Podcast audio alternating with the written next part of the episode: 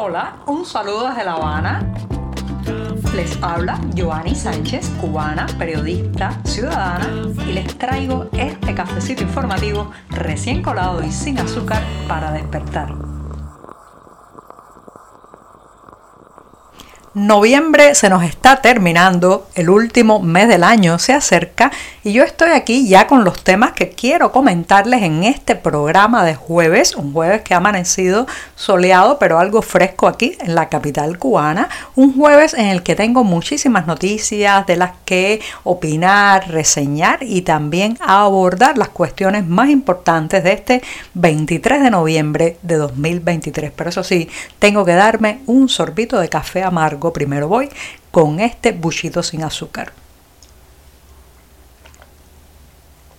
Después de este cafecito mañanero, les comento que en los últimos días ha sido, digamos, motivo de bromas, memes, burlas y también cuestionamientos, unas fotos que salieron de un grupo de profesores que estaban siendo agasajados por su desempeño frente a las aulas. El regalo, digamos, el estímulo, como se dice en el lenguaje oficial de esta isla, el estímulo que recibieron fue una mano de plátanos de la variedad que se conoce en parte de la isla como burros o también fongos en otras eh, zonas de Cuba. Bueno, pues estos eh, profesores estaban posando ante las cámaras con su mano de plátano burros eh, como una señal de que habían sido homenajeados por su labor de enseñanza, por su labor pedagógica, por su labor docente. Entonces,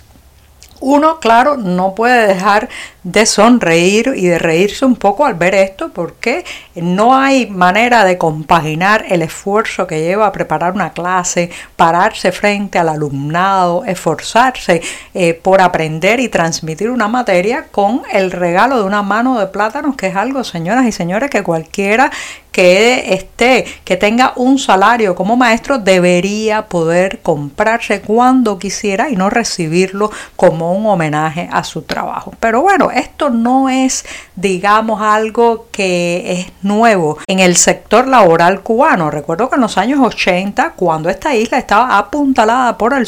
que enviaba la Unión Soviética, se estilaba también a eh, entregar estímulos a los trabajadores estatales. Claro, en aquellos tiempos las arcas estatales eh, tenían más recursos debido justamente a todo lo que enviaba el campo socialista de Europa del Este. Entonces, bueno, los estímulos entonces eran una lavadora, quizás también un vehículo Lada o Moscovich, incluso en algunos casos hasta llegó a ser una vivienda para ese trabajador. También se entregaban televisores, refrigeradores, eso sí, había que demostrar los méritos no solamente laborales, sino políticos e ideológicos. Ahora, con la merma de la economía, el desplome del peso cubano, el deterioro de todos los sectores financieros y económicos de esta isla, pues ha disminuido también la calidad del estímulo, pero en el fondo, tanto aquella lavadora como esta mano de plátano burros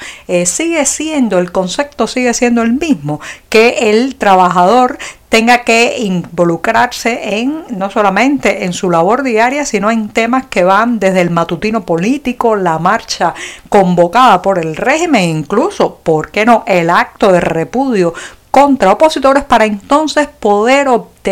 ese regalo, ese supuesto homenaje a su labor. Fíjense cómo no ha cambiado el mecanismo, aunque se haya deteriorado el objeto que se entrega, porque al final todo esto está basado en la, el hecho de que el salario no alcanza, no es suficiente para proveer a estos maestros, en este caso de los que les contaba al inicio del tema, para proveer a estos maestros de una vida digna. Entonces hay que darles alimentos, comida básica, comida incluso que hace unos años era tenido como eh, un alimento para pobres, incluso para cerdos, que era en lo que se usaba mayoritariamente este plátano burro para comida animal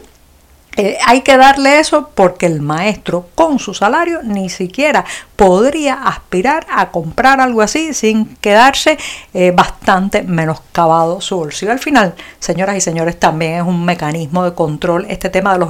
estímulos laborales. Es un mecanismo de eh, vigilancia en lo que ha hecho o no para merecer su mano de plátano burro. El béisbol cubano no sale de una para entrar en otra. Ahora está en el ojo del huracán de la polémica ciudadana porque en la ciudad de Santi Espíritus, durante la segunda liga de elite del béisbol cubano, pues están realizando partidos en el estadio local que eh, los ciudadanos que viven en las cercanías cuestionan porque se utiliza muchísimo suministro eléctrico para iluminar, digamos, todas las luces de este estadio y sin embargo los residentes en los alrededores de esta instalación deportiva viven eh, larguísimos apagones de horas y horas. Entonces el malestar ha subido de tono en las redes sociales, hay muchísimas fotos publicadas donde se ve por un lado el estadio iluminado y por otro los edificios y las casas totalmente a oscuras en las inmediaciones de este lugar. Entonces, bueno, pues la polémica, el malestar ciudadano ha llegado a un punto que hasta el diario oficialista Escambray ha tenido que publicar un artículo en que se ha hecho eco de este debate. Dice que eh, ambos bandos argumentan eh, lo que argumentan ambos bandos, los que están en contra de que se realicen los partidos de béisbol en estas condiciones y los que están a favor de tener una opción recreativa, un divertimento, poder disfrutar de estos juegos de pelota, bueno, pues este diario oficialista Escambray asegura que ambos bandos tienen parte de razón. Y eh, pues eh, asegura que lamentablemente no se pueden correr los partidos para el horario diurno donde no habría que usar tanta electricidad en el tema de la iluminación artificial sino porque eh, lamentablemente en esos horarios hay muchísimo calor y eso baja el rendimiento y el desempeño de los atletas. Así que juegan por la noche y consumen la electricidad que iluminaría cientos quizás hasta miles de casas alrededor. Así que ya saben, la pelota está ahora en la polémica y no, no por la calidad de los jugadores, no por el estado de los terrenos, ni siquiera, digamos así, por eh, las rivalidades regionales, sino ni siquiera por el éxodo de atletas, sino por el consumo eléctrico a la cara frente a los que sufren el apagón. Mucho se ha dicho y se ha escrito sobre las misiones oficiales de médicos cubanos en otros países. Se ha acusado a esta práctica de ser un mecanismo de esclavitud moderna porque el galeno recibe pues una mínima parte del dinero que paga el país receptor y por otro lado vive en condiciones de vigilancia, control, incluso a muchos les retiran el pasaporte cubano para evitar que se fuguen de estas misiones oficiales. A eso hay que agregar además que eh, pues eh, muchos de ellos que deciden finalmente escapar son penalizados y durante más de ocho años se les impide retornar a la isla. A eso se le suma las quejas, las críticas y las protestas que hacen muchas veces los gremios locales de médicos porque se sienten desplazados con la llegada de los facultativos cubanos a los que mayoritariamente pues el gobierno local le paga mucho más que a los médicos de esa nación. Claro, ya sabemos que ese dinero, señoras y señores, no va al bolsillo del médico cubano, sino al de las arcas del régimen que da solo una migaja, una pequeña porción de lo ganado a esos galenos. Ahora hay una polémica muy intensa en eh, eh, Honduras. El Colegio Médico de ese país centroamericano ha reclamado al gobierno de Xiomara Castro que en lugar, en lugar de dar empleo a los eh, más de 11.000 sanitarios hondureños que están sin trabajo, pues ha contratado a otros 88 médicos cubanos que tienen prevista la llegada a Honduras el próximo mes de enero. Según la presidenta del Colegio Médico de Honduras, Elga Godina, pues el dinero que se utilizará para contratar a un solo de estos médicos cubanos alcanzaría para pagarle a dos o tres hondureños. A mí me gustaría saber si los galenos cubanos están al tanto de esta polémica, si han hecho algún proceso de introspección, de revisión interna para cuestionarse cómo ir a un país y desplazar al médico local, eh, tener prebendas, privilegios de los que no pueden disfrutar los sanitarios hondureños y para colmo pues ponerse como alguien que está haciendo una labor humanitaria altruista, desinteresada. Estas son las polémicas que tendrían que llegar a la prensa nacional, pero que lamentablemente de ellas solo se hace eco el periodismo independiente, porque los medios controlados por el Partido Comunista las silencian.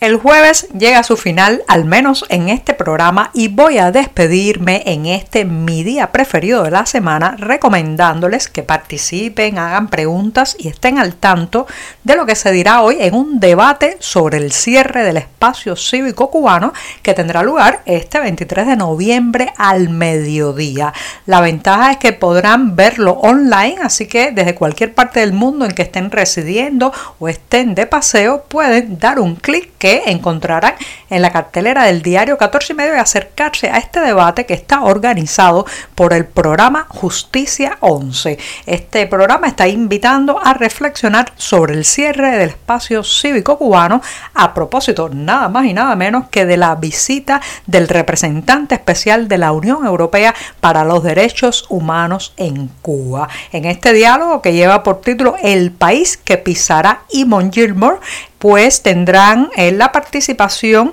varios activistas y artistas cubanos como Catherine Bisquet, Marisol Peñacobas y Pedro López. Los tres lamentablemente residen fuera de la isla por las amenazas, las presiones y eh, también los peligros de su activismo aquí en Cuba. El conversatorio está convocado, reitero, por el programa Justicia 11 que pertenece a la iniciativa para la investigación y la incidencia que se dedica justamente a realizar investigaciones y acciones en el ámbito de los derechos humanos. Reitero que podrán verlo online y que eh, pues es hoy a las 12 del día hora de Cuba. Y con esto sí que me despido hasta mañana viernes, el último cafecito informativo de esta semana. Muchas gracias.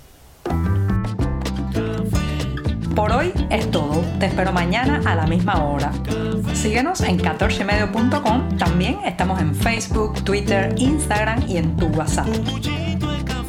No olvides, claro está, compartir nuestro cafecito informativo con tus amigos.